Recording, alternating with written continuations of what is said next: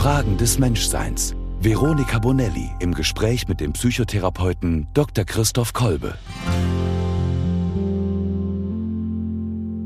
Hallo und ganz herzlich willkommen zu einer neuen Folge bei Fragen des Menschseins. Wir sind im November, ein Monat bzw. eine Jahreszeit, die viele Menschen nicht so gerne mögen.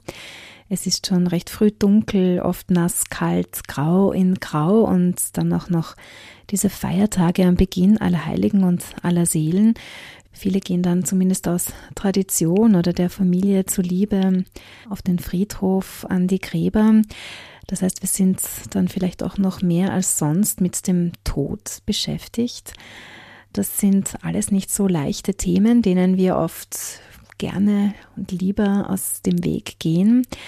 Aber wir wollen uns dem heute mal stellen und darüber sprechen, nämlich über Leid, Tod, Sterben, Verlust und vor allem Trauer und Traurigkeit.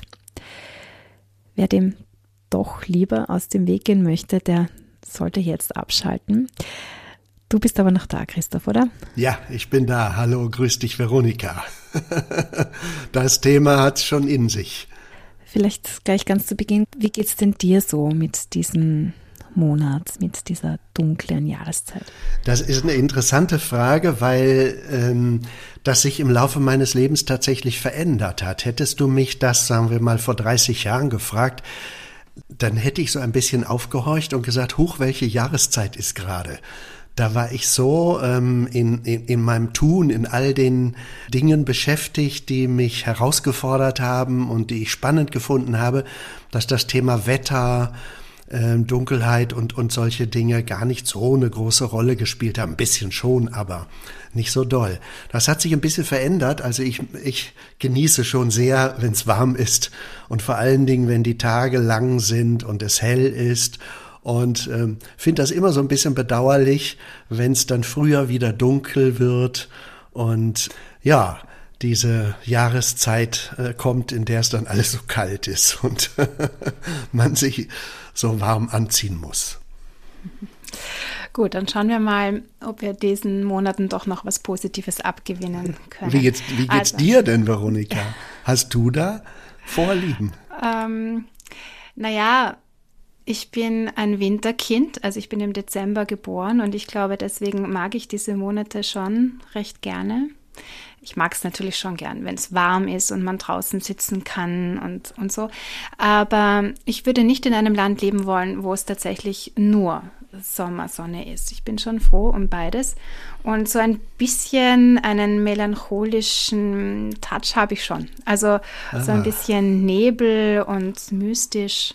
Das finde ich gar nicht so schlecht. Und mhm. den Winter und den Schnee, den mag ich schon auch gerne. Ich mag auch gerne, dass man sich da so ein bisschen gemütlich einmummeln kann. Das finde ich schon gut. Mir hatte das unlängst in, in der Therapie jemand gesagt. Der hat gesagt, ich freue mich so richtig jetzt auf den Winter.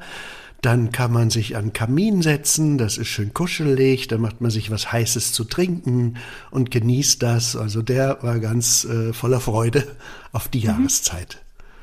Ja, ich finde auch schön, zum Beispiel an der Natur das anzuschauen und diese Parallelen zu finden. Ich fahre fast jeden Tag durch einen Park durch mit dem Fahrrad und sehe dann so, wie sich das verändert. Dann fallen die Blätter ab und es ist irgendwie so alles wie tot und dann geht es wieder los. Und auch so dieses Bild gefällt mir so gut, dass wir immer wieder Zeiten brauchen, wo es mal so runtergeht und wo wir uns so in die Erde graben und wo wieder ganz was Neues wachsen kann und dass es das einfach auch braucht und dass es mhm. nicht immer nur Blütezeiten geben kann. Das finde ich schon sehr schön. Es ist ja auch ein zentrales Grundthema des menschlichen Daseins, dass viele äh, grundlegende Seinsfragen des Menschen eine polare Struktur haben. Also das im Grunde, was du jetzt sagst, dass äh, wir auch diese Besinnung brauchen und die dann gleichzeitig dem Tun und dem Aufbruch gegenübersteht.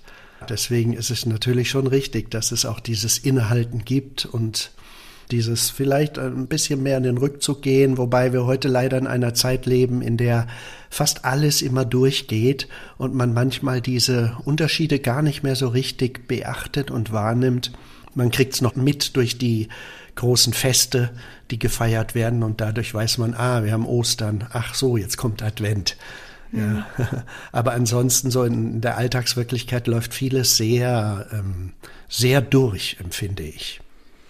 Ja, und es gibt auch wenig Stille.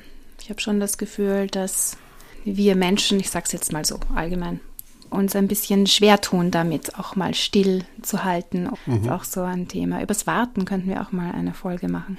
Schöne Idee. Mhm. Mhm. Ich sage vielleicht jetzt noch, ähm, diesmal habe ich das Thema vorgeschlagen, warum und was so mein Anliegen war. Ich mache ein Praktikum im Krankenhaus für die Therapieausbildung in der Seelsorge. Ich mache das jetzt schon ein Jahr lang, immer ein bis zweimal in der Woche. Und ich merke da einfach, dass Begegnungen mit kranken Menschen oft sehr schöne, sehr inhaltsvolle, sehr tiefe Begegnungen sind. Und dass mir so vorkommt, dass sehr viele Menschen da oft aber lieber einen Bogen drum machen. Also sei es um die Beschäftigung ja mit der eigenen Vergänglichkeit oder mit der Frage, dass es mich auch mal treffen könnte. So Diagnosen sind ja oft auch sehr gemein, kommen einfach so von heute auf morgen, auch wenn wir gesund leben zum Beispiel. Auch das ist möglich. Und, ähm, und zugleich tun wir uns oft auch sehr schwer, mit Menschen zu sprechen, auch in unserem Umfeld, ähm, die eben krank sind oder die gerade was Schweres zu tragen haben oder eine Trauerphase. Wir wissen dann oft nicht so genau, wie können wir denen begegnen, was sollen wir sagen. Und sehr viele Menschen wählen dann diese Möglichkeit von, na lieber nichts ähm, oder so tun, als wäre nichts so. Oder im schlimmsten Fall äh, spulen wir irgendwelche Floskeln ab. Ja. Und ich merke hier einfach in dieser Arbeit, die ich da machen darf, dass das äh, sehr schön ist und bereichernd ist und dass ich auf der Onkologie, wo ich meistens bin, auch oft, sehr oft nicht, ich sage es jetzt absichtlich so, todtraurige Menschen treffe, sondern Menschen, die ähm, ähm, eher im Gegenteil sich neu überlegen oder neu lernen, was Leben für sie bedeutet. Und ich habe es auch schon mal gesagt, dieser eine Patient, der mir mal gesagt hat, Leben mit Krebs bedeutet jeden Tag genießen. Und ich habe gedacht, ich glaube, es wäre gut, wenn wir da mal drüber reden und Mut machen, uns auch äh, mit solchen Themen zu beschäftigen. Und vielleicht, um da einzusteigen, Christoph, vielleicht kannst du uns so einen kurzen Überblick geben, auch über diese ganzen Worte, so Leiden, Traurigkeit, Trauer, vielleicht auch im Unterschied zu tatsächlich einer Depression oder so auch Winterdepression kommt ja tatsächlich auch, auch vor, dass das auch mit den Jahreszeiten kommt und geht oder zusammenhängen kann. Vielleicht kannst du uns da so ein bisschen reinführen aus deiner professionellen Sicht. Ja, danke. Also was du ansprichst als Themenfeld erst einmal, das ist ja das, was man zu den tragischen Themen des menschlichen Daseins zählt, denen wir äh, im Grunde nie ausweichen können. Nie, ja, auch wenn wir sie leugnen, auch wenn wir sie nicht wahrhaben wollen, auch wenn wir ähm, im Grunde ihnen aus, den Weg, aus dem Weg versuchen zu gehen, sie gehören zu unserem Leben und sie bestimmen unser Leben. Das ähm, hat die Existenzphilosophie deshalb sehr zentral in den Mittelpunkt ihres Denkens gestellt, dass es Themen gibt, die so eine Ungeheuerlichkeit haben und dazu gehören dann auch zum Beispiel Schicksalsschläge, dazu gehört der Tod, dazu gehört das Phänomen der Endlichkeit, die Frage nach der Freiheit und so weiter, ähm, dass diese Themen solch eine Bedeutung haben äh, für den Menschen, dass er innezuhalten hat und sich zu fragen hat, worum geht's jetzt in meinem Leben, was macht mein Leben wichtig und bedeutsam. Und Viktor Frankl hat diese Fragen dann ja aufgenommen. Einmal, weil er sie als Fragestellungen aufgenommen hat, später dann nochmal, weil er selber ja auch äh, als Jude im KZ war und im Grunde ähm, ganz hautnah diese Fragen an seinem eigenen Leben und dem Leben der Menschen um ihn herum, die, mit denen er äh, dort war und ähm, die er geliebt hat, die er dann auch meistenteils verloren hat, äh, sich hat stellen müssen. Also ich will sagen, oder er hat, er hat gesagt, man spricht von der tragischen Trias. Das ist Tod, Leid und Schuld. Und das sind drei große zentrale Fragen. Und Frankl hat die Frage umgetrieben, kann man angesichts dieser Erfahrungen trotzdem noch Sinn finden im eigenen Leben? Und was du jetzt, glaube ich, gerade einleitend beschrieben hast, ist, dass diese Fragen, die ja eine unglaubliche Zuspitzung haben und denen wir zum Teil gar nicht ausweichen können. Vielen können wir ja ausweichen, dann geht man eben den Weg andersrum. Aber wir reden ja jetzt quasi über das, dem man nicht ausweichen kann. Und im Grunde gilt es, sich dem zu stellen. Und was ich jetzt interessant finde und auch im Einstimmen auf unser Gespräch, beschreiben ja viele Menschen interessanterweise, dass äh, das etwas ist, was ihr Leben reicher macht, tiefer macht, ähm, intensiver macht, bewusster macht und so weiter. Ja, also es scheint so zu sein, als ob diese Zwangsläufigkeit, diesen Fragen zu begegnen, ja, uns auch die Kostbarkeit zu leben spüren lässt. Mhm. Das wäre so das, da der, der, die erste große Einordnung. Mhm. Nur als kurzer Einwurf, gleich auch als Buchempfehlung von Irwin Yalom. Der hat ein Buch geschrieben, das heißt In die Sonne schauen, wie man die Angst vor dem Tod überwindet. Und da nur weil das gerade so wunderbar passt zu dem, was du gesagt hast. Er zitiert auch einen Menschen, der sagt, wie schade, dass ich bis jetzt warten musste, bis mein Körper vom Krebs zerfressen worden ist, um leben zu lernen. Mhm. Ja. Oh ja. Mhm. Du darfst weitersprechen. Ja, du hattest nach der Einordnung gefragt und dann auch die Trauer erwähnt. Und die Trauer ist ja in diesem Zusammenhang eines der zentralen Emotionen, die wir äh, Menschen haben, um mit äh, dem Verlust von Wertvollem umzugehen. Und deswegen zählt man übrigens die Trauer auch zu den sogenannten verarbeitenden Emotionen gibt also unterschiedliche Gefühle, Gefühlslagen und so weiter. Und ähm, eine der wesentlichen Gefühle ist Trauer, weil sie uns hilft, mit einem Verlust fertig zu werden. Insofern dient Trauer der Verarbeitung eines Verlustes. Das ist die existenzielle, existenzanalytische Sicht auf dieses Thema. Vielleicht noch die Unterscheidung zur Depression tatsächlich, ich glaube, das ist auch wirklich sehr wichtig. Ich merke so in den sozialen Medien, dass da gerade äh, so Begriffe sehr schnell verwendet werden. Also da ist man sehr, sehr schnell im Moment getriggert von irgendwas. Alle sind traumatisiert. Jeder Dritte hat ADHS und ähm, depressiv sind auch alle ganz schnell. Aber da muss man ja sehr gut aufpassen, weil das ja einfach auch Diagnosen sind und schwere Erkrankungen und nicht jede Traurigkeit ist gleich eine Depression. Unbedingt. Also eine Depression ist eine Erkrankung. Übrigens eine depressive Verstimmung ist noch keine Depression. Auch das kann man noch mal wieder unterscheiden. Also wenn Menschen bestimmte etwas niedergedrückte Stimmungslagen haben, dann sagen sie oft auch, ich bin depressiv. Das ist natürlich umgangssprachlich so genannt, aber eine wirkliche Depression ist eine äh, psychopathologische Diagnose, die hängt mit anderen Themen zusammen. Und es gibt da vielleicht eine gewisse Überschneidung im Erscheinungsbild. Und wenn man sich jetzt nicht so auskennt, dann wirkt das ein bisschen ähnlich wenn man einem Menschen in Trauer begegnet oder wenn man ihm in einer Depression begegnet und trotzdem oder depressiven äh, starken Verstimmtheit begegnet, trotzdem ist es was Grundverschiedenes. Denn die Trauer ist eine, eine personale Verarbeitung einer Verlusterfahrung. Und von daher ist der Mensch in der Trauer sehr lebendig. Er ist zwar nach außen hin, ähm, wie soll ich sagen, ein Stückchen ähm, abgewandt, also die, Trauer ist dadurch ja maßgeblich gekennzeichnet, dass man sich, sich selbst zuwendet und sehr stark in diesem eigenen Verlusterleben steht und, und, und lebt darin und nicht so sehr aktiv teilhat an der Welt und deshalb äh, nach außen gerichtet ist.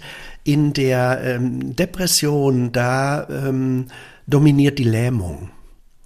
Und eine Depression ist im Grunde eine Störung im Fühlen von Werten während äh, dieses Gefühl zu werten eigentlich in der Trauer nicht gestört ist, sondern es wird gelebt als Verlust und als die ja, vielleicht Klage darüber, die Traurigkeit darüber, dass das jetzt mir passiert ist und dass ich das jetzt zu ertragen, zu erdulden und zu bestehen habe. Mhm. Also Trauer ist im Grunde etwas höchst Aktives.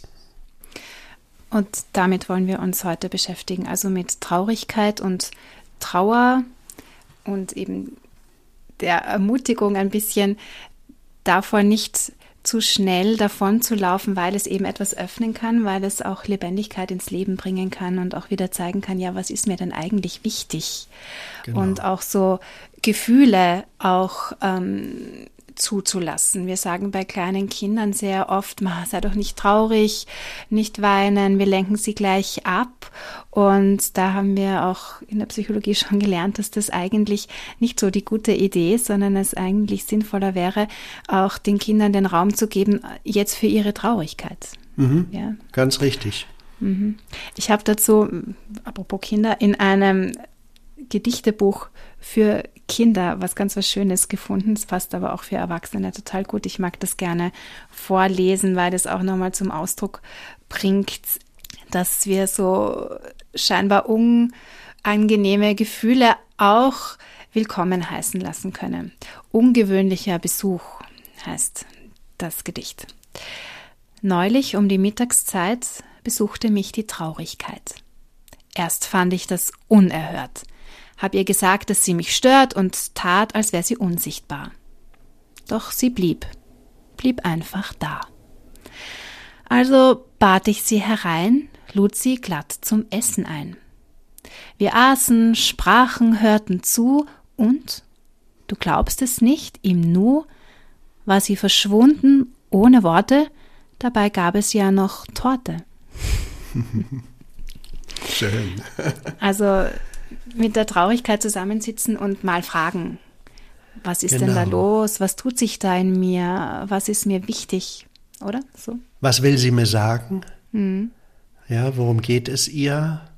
Und im Grunde ist die Trauer, ich sagte schon, sie, sie, also sie ist ja im Grunde das Gegenstück zu Gefühlen wie Freude, Glück, also diesen sogenannten gehobenen, positiven Emotionen, aber in beiden dieser Emotionen spüren wir einen Wertbezug, nämlich einmal den auf uns wartenden Wertbezug, der unser Leben jetzt ähm, reich macht, weil wir uns darauf freuen und das dann leben können und äh, Lust drauf haben und äh, glücklich sind, wenn wir das tun können, solch, so etwas alles. Und die Trauer wiederum, in der begegnen wir der Seite des menschlichen Daseins, die es eben auch gibt, dass etwas zu Ende geht, dass etwas verloren geht, dass sich etwas in den Weg stellt und wir auf diese Art und Weise ja nicht einfach nur eine Macht über diese Dinge haben und durch unsere eigene Entscheidung sie ändern können, sondern wir haben uns ihnen zu stellen und mit ihnen zu leben.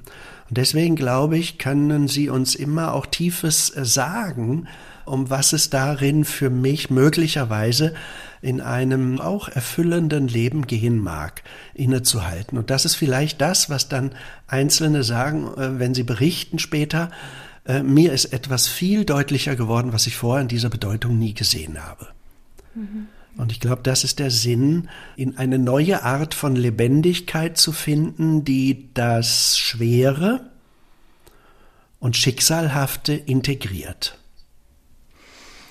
Also die Einladung besteht vielleicht darin, auch sich schon quasi, ich sage jetzt mal so, früh genug auch schon mit kleinen Traurigkeiten zu beschäftigen, weil tragisch ist natürlich dann, wenn jemand stirbt und uns dann halt erst auffällt, wie wichtig mhm. der uns eigentlich war. Ich, ich denke mir, damit kommen dann wahrscheinlich auch viele Menschen zu dir, um dann äh, das zu bearbeiten und damit fertig zu werden, dass man halt etwas nicht gesagt hat, also etwas, dass man die Person liebt oder gerne hat, nicht gesagt hat, dass man darüber hinweggegangen ist und dann ist sie weg und dann fällt es uns halt erst auf.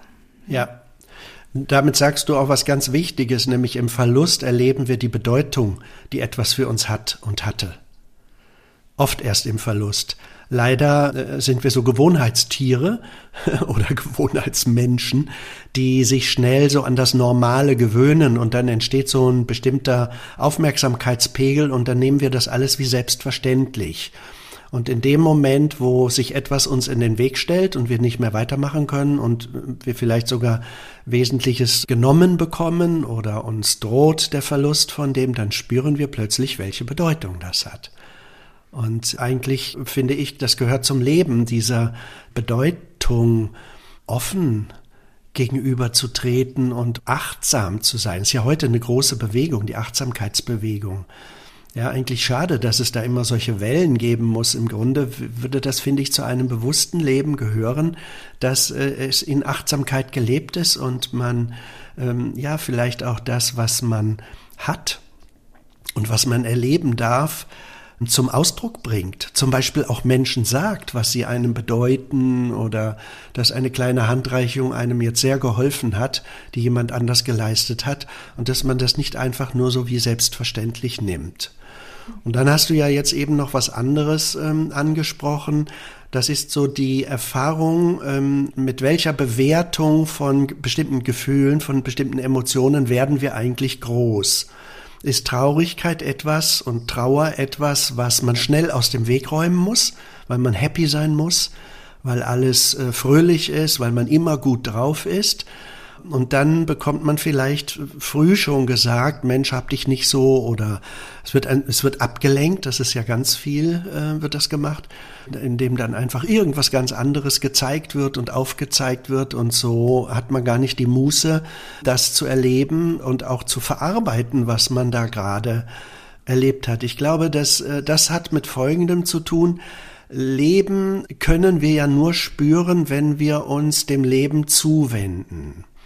Wir haben ja in der Existenzanalyse von Alfred Lengle in der Weiterentwicklung verschiedene mm, Themen, die zum menschlichen Dasein gehören. Äh, er nennt die Grundmotivationen und mm, zu diesem Themenbereich der Grundmotivation, die sich mit dem Leben auseinandersetzt und beschäftigt, da geht es darum, dass dieses Leben und die Lebendigkeit wir nur spüren, wenn wir uns zuwenden.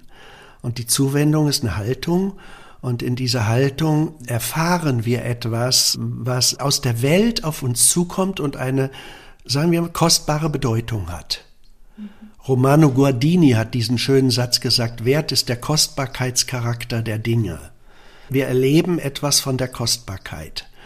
Und das können wir im Glück erleben, diese Kostbarkeit. Und ich glaube, in der Trauer ist das genauso die Erfahrung, nur da müssen wir etwas verarbeiten und unter unsere Füße kriegen, nämlich dass wir das, was wir meistens im, im Außen leben und erlebt haben, verlieren. Und der Trauerprozess hat deshalb die Funktion, das zu verinnerlichen, so dass wir diesen Wert zwar immer noch leben, aber anders leben. Also ihn nicht mehr in der Außengestaltung leben können, sondern als Kostbarkeit in uns tragen. Mhm. Ich habe vorhin gedacht, ist doch irgendwie blöd, dass das so ist, dass wir so Wertvolles dann erst durch eben Verlust, durch Traurigkeit und Trauer verstehen und lernen. Und dann mein zweiter Gedanke war, ja, dafür ist dann aber halt auch Traurigkeit da. Also dieses Gefühl gibt es ja wohl schon immer und das hat eben diese Aufgabe. Vielleicht ist es auch gut, da aufzuhören, damit zu hadern und sich zu denken, ja, ich muss lernen, das mehr im Glück zu verstehen. Nein, es funktioniert eben genau so, weil ja. es Verlust gibt im Leben und da, dafür darf ich diese Traurigkeit auch willkommen heißen und äh, mir auch die Zeit nehmen. Das ist vielleicht manchmal auch ein bisschen so ein Unterschied zwischen Glück und Traurigkeit. Bei der Traurigkeit brauchen wir manchmal auch ein bisschen länger, oder? Erstmal steckt sie dann ja manchmal auch hinter der Wut zum Beispiel oder irgendeinem anderen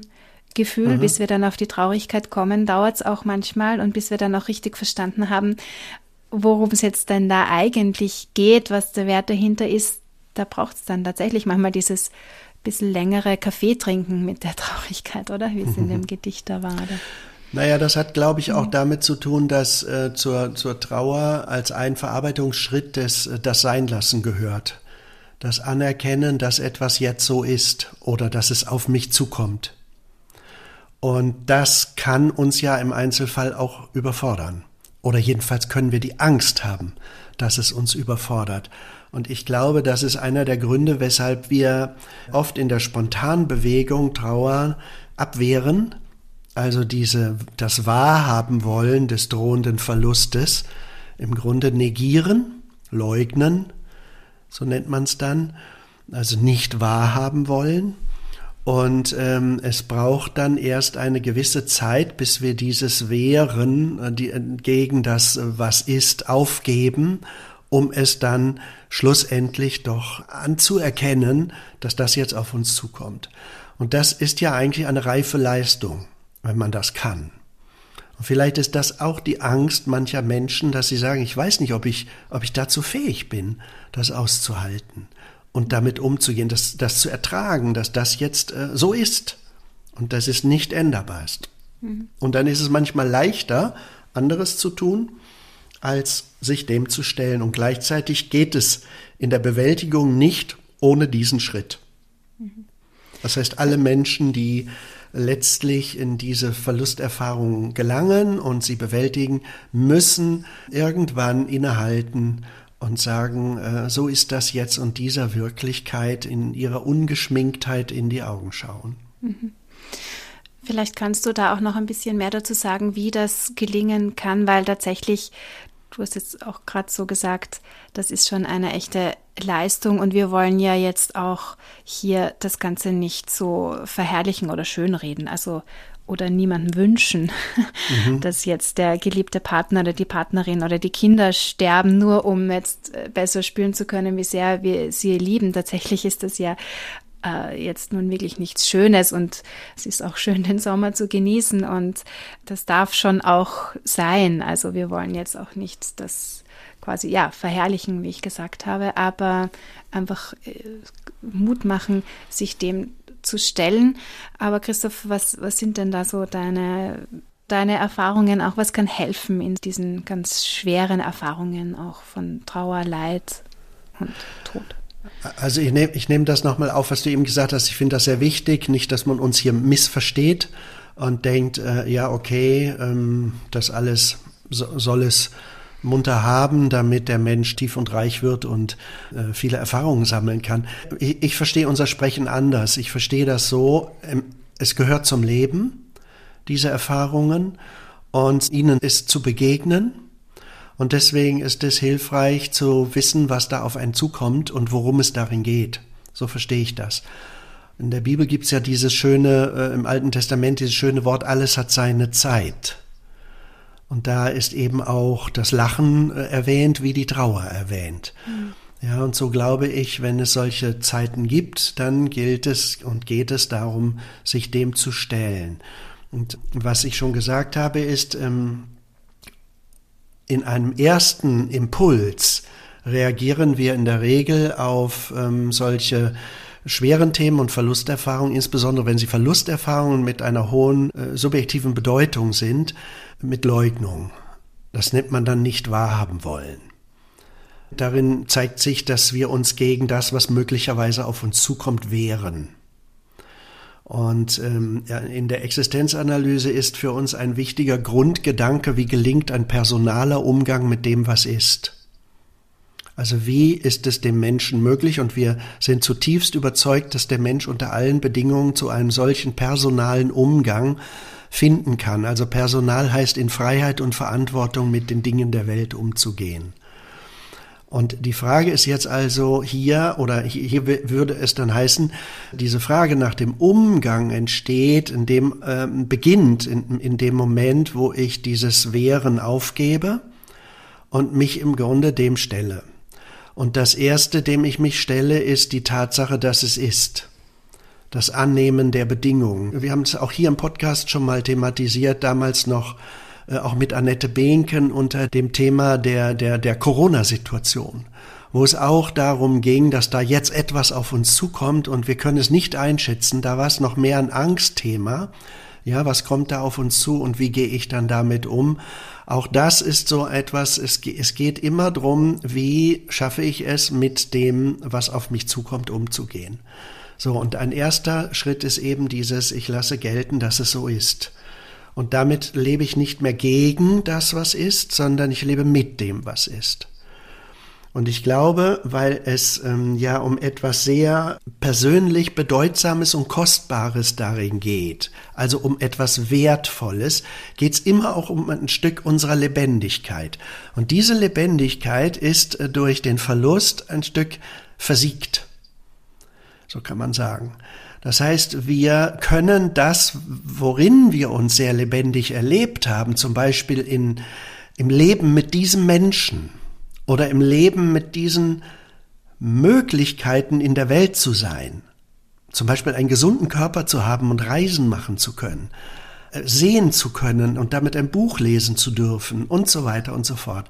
Ja, wir können plötzlich mit, mit dem so nicht mehr leben, weil äh, uns das genommen wird. Und damit erstarrt etwas in uns und wir denken, wie soll es denn dann anders weitergehen? Und bevor wir Perspektiven finden, ist, glaube ich, deshalb die, die Trauer der wichtige Prozess, in dem wir äh, im Grunde zulassen, dass es uns schmerzt, dieses verloren zu haben. Und dass dieses Zulassen des Schmerzes nichts Pathologisches ist, sondern was Gesundes ist, weil wir darin die Kostbarkeit dessen spüren, was uns bedeutsam ist und war. Und es wäre das Weinen auch wichtig, oder? Genau. Und ähm, ja, wenn wir dann weinen, äh, das sagt Alfred Lengle sehr schön, finde ich, ähm, sagt er, da beginnt das Leben wieder zu fließen im Weinen. Im Grunde ist das Weinen, äh, er nennt das den Quellpunkt des Lebens, ja. Ich spüre eigentlich mich lebendig. Deswegen ist es nicht nur was Furchtbares zu weinen, sondern, und das ist übrigens der Unterschied zur Depression, dort äh, weint man nicht, sondern dort ist man erstarrt. Ja, und kommt an das Gefühl des Schmerzes und des Verlustes gar nicht ran. Das ist der große Unterschied. Das ist zwar nicht schön, äh, sich in diesem Verlusterleben vorzufinden und wiederzufinden, aber es ist äh, etwas, was es braucht, damit wir es integrieren. Und ich glaube, dass äh, deshalb dieser ganze Prozess äh, sehr stark mit einer Abwendung von den äh, vom, vom von der Teilhabe an anderen äh, Phänomenen in der Welt zusammenhängt. Also man wendet sich sich selber zu, man ähm, ja, bemitleidet sich, so beschreibt das Längler auch, und ähm, findet dann, wenn es gut läuft, zu einem Trost, dem man sich selber zuspricht. Und wie mit allen psychischen Themen ist es wichtig, dort äh, selbst auch äh, in einen guten Kontakt zu sich zu kommen, weil es sonst dazu führt, dass wir in Abhängigkeiten im Außen geraten. Also dann müssen uns andere immer helfen, dass es uns ein bisschen besser geht. Und das ist für die Verarbeitung einer Verlusterfahrung wichtig, dass ich mir zuwende und mich mir zuwende und ähm, ja, mir auch in diesem Traurigsein begegne und es gut sein lasse, dass es so ist. Und dann, glaube ich, ist eins ganz wichtig, ein Vertrauen darein zu haben, dass es ähm, wieder hell werden wird dass anderes in mein Leben kommen wird, was sich dann vielleicht so ganz äh, aspekthaft, schemenhaft und so weiter ankündigt und zeigt. Und deswegen braucht es nicht diesen falschen Trost, der ablenkt und sagt, ja, ja, es wird schon wieder bessere, es werden schon wieder bessere Tage kommen und so weiter, sondern es braucht das Aushalten und irgendwann versiegen die Tränen. Irgendwann wird's ruhiger. Ich habe das sehr im, in der Begegnung mit meinen Kindern erfahren können, als sie klein waren und wenn sie sich wehgetan haben und dann geweint haben, weil das Knie doll aufgestoßen war oder ähnliches. Und ich kann mich noch entsinnen, dass es manchmal so Situationen gab, wo ich als Vater dachte, werden die je wieder aufhören zu weinen? Ja, und dann tröstet man sie und nimmt sie in den Arm und streichelt sie und hält das aus, dass äh, es ihnen nicht gut geht und auf einmal spürt man an ihrer ganzen Körperbewegung, die wollen runter vom Schoß und wieder spielen gehen. Und das war für mich eine ganz wichtige Erfahrung, dass wir Menschen ähm, ja, dass, dass, dass, dass da dann wieder anderes im Leben bedeutungsvoll wird und äh, wir dann äh, einen neuen Blick auf Zukunft bekommen können. Mhm ich finde, da gibt es jetzt noch was ganz Wichtiges, was du schon begonnen hast, äh, nämlich trösten, auch diese Rolle zu haben, dass jemand in meiner nahen Umgebung vielleicht eben gerade durch so einen Prozess geht oder etwas erfahren muss, das schwierig ist auszuhalten, wie begegne ich solchen Menschen? Ich glaube, das oder das höre ich sehr, sehr oft, diese Frage. Was ist da das Beste? Was, was ist guter Trost? Eben nicht so dieses, ma, das wird schon wieder und komm und ablenken und so weiter. Das machen wir ja nicht nur mit kleinen Kindern, sondern das machen wir ja auch mit Erwachsenen, weil wir oft so hilflos sind und nicht wissen, also, was wir sagen sollen. Du fragst jetzt ja, wenn ich das richtig verstehe, wechselst du gerade die Perspektive und sagst, genau. wenn ich einen Menschen begleite, mhm. ja. bisher haben wir darüber gesprochen, was passiert in mir, wenn ich diesen Verlust verarbeite und jetzt, wie kann ich äh, andere Menschen begleiten, so dass sie, ja, merken, dass sie damit nicht alleine sind. Ich glaube, das Allerwichtigste ist, keine Angst zu haben vor ihrer Situation. Und ich glaube, nach meiner Erfahrung brauchen sie eigentlich weniger, dass wir ihnen irgendetwas aufzeigen müssen, von dem wir gar nicht so richtig wissen, was es denn sei und was es sein könnte, sondern das Dabeisein ist, glaube ich, das Entscheidende. Das Mitgehen, das sich einfach an die Seite stellen. Und ähm, das Aushalten, dass es ist, was es ist. Und vielleicht das zu fragen wie geht's dir jetzt? Was ist, was ist schlimm dran? Und dass man das nicht wegmachen äh, möchte, indem man schon irgendwie eine neue Perspektive vielleicht viel zu früh äh, hineinstellt, sondern dass man einfach sagt, okay, du glaubst, es wird gar nicht äh, enden, dieser Prozess der Trauer und des Verlustes und, und deines Leidens da drin. Ja, und dass man einfach gar nichts Großes anders haben will, sondern äh, den Mut hat, sich genau damit an, an seine Seite zu stellen. Und ich weiß aus viel, viel, vielen Begegnungen, dass Menschen später berichtet haben, das hat ihnen gut getan. Und so kann es ja ein wichtiger Prozess sein, dass man sagt, ich muss erstmal all das loswerden. Und äh, ich brauche auch jemanden, der aushält, dass ich einen Kummer habe, äh, keine Perspektive mehr zu finden. Und der darüber selber nicht verzweifelt. Also ich glaube, das ist eine unglaubliche Herausforderung, wo man selbst steht, wenn man einen solchen Menschen begleiten möchte, da drin. Mhm. Ja, und deswegen ist die Frage, äh, glaube ich, immer hilfreich zu sagen, wie geht's dir? Erzähl. Oder vielleicht auch einfach zu fragen, hast du eine Idee, was du brauchst? Also, dass ich gar nicht wissen muss schon, was der andere eventuell wollen würde oder was helfen würde, kann man vielleicht auch gar nicht so beantworten, aber ich, ich, ich könnte es mhm. fragen. Genau. Auch, ja. Ich würde das erst ein bisschen später fragen. Äh, ja, und ich würde ihn erst fragen, äh, wie geht's dir? Und dann den Mut zu haben, im Grunde noch einen Schritt näher ranzugehen und zu sagen, was ist in dem für dich eigentlich das Schlimme? Das ist etwas, das braucht ein bisschen Mut, diese Frage zu stellen. Manchmal denken wir es doch, das ist doch logisch, was das sei. Aber es ist nicht logisch, denn es ist für jeden immer ein bisschen was anderes. Und äh, das Wichtige ist, dass wir die Frage aus einem echten Interesse stellen. Und dann wird es sehr spannend, was das Gegenüber sagt, was es ist, was ihn jetzt darin so betroffen macht, traurig macht oder vielleicht auch bedroht. Aber wenn es ihn bedroht, sind wir schon gar nicht mehr bei der Trauer wirklich, sondern dann sind wir bei anderen Themen. Ja, aber, aber wenn wir zum Beispiel fragen, was ist an diesem Verlust das, äh, das Schlimme, ja, und dann ist das schon spannend zu hören, was das für den Einzelnen ist, was er da jetzt verloren hat.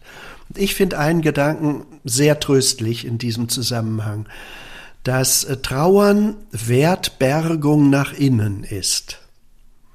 Trauern ist für mich Wertbergung nach innen.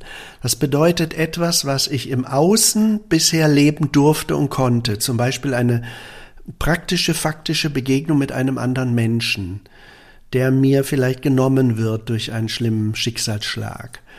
Der behält seine Bedeutung. Und das, was ich jetzt mit ihm lebe, lebe ich im Innen und nicht mehr im Außen. Und so ähnlich ist das auch mit schönen Erfahrungen. Man kann ja auch traurig darüber werden, dass ein Urlaub zu Ende geht. Und dann ist es wichtig, sich an das, was man äh, darin Schönes erlebt hat, zu erinnern und dies nach innen zu nehmen und in seiner Bedeutung und Bedeutsamkeit ihm einen guten Platz zu geben. Manchmal kann man übrigens darüber dann auch erkennen, worauf man in der zukünftigen Gestaltung des Lebens achten sollte. Ja, wenn etwas zu Ende geht und wir sehr traurig sind darüber, können wir manchmal im, im realen Leben gucken, ob wir etwas von dem, vielleicht nicht das genau gleiche, was wir da erlebt haben, aber etwas von dem einen Platz in unserem Leben können, geben können.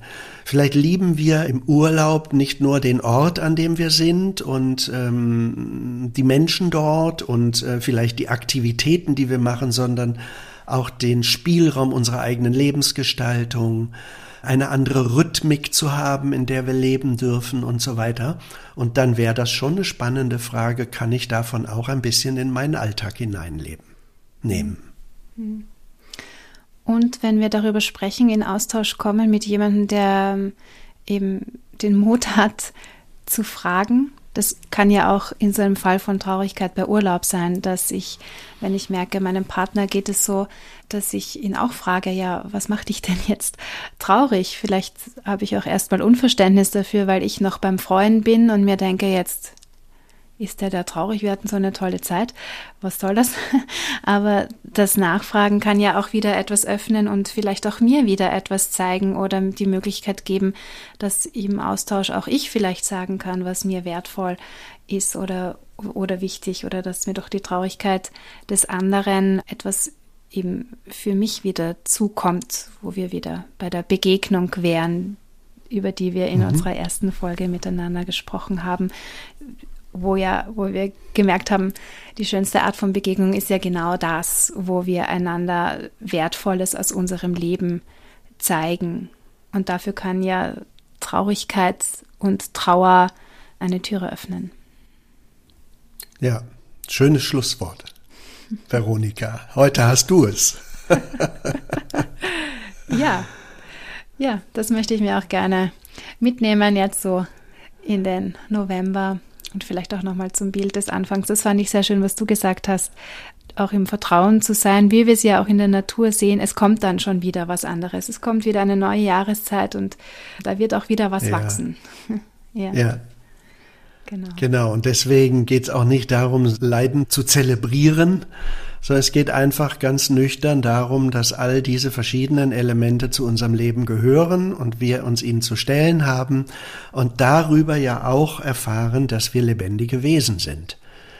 Uns bedeuten die Dinge etwas und wir äh, stehen in der Beziehung zu dieser Kostbarkeit. Und das ist das letztlich, was unser Leben reich macht, sowohl in der Trauer als auch in der Freude und im Glück. Vielen Dank, Christoph. Allen, die uns zugehört haben, wünschen wir einen schönen November, was auch immer er für euch bedeutet. Wir freuen uns, wenn ihr uns auch Rückmeldung äh, gebt. Ihr könnt auch gerne mal Themenwünsche bekannt geben.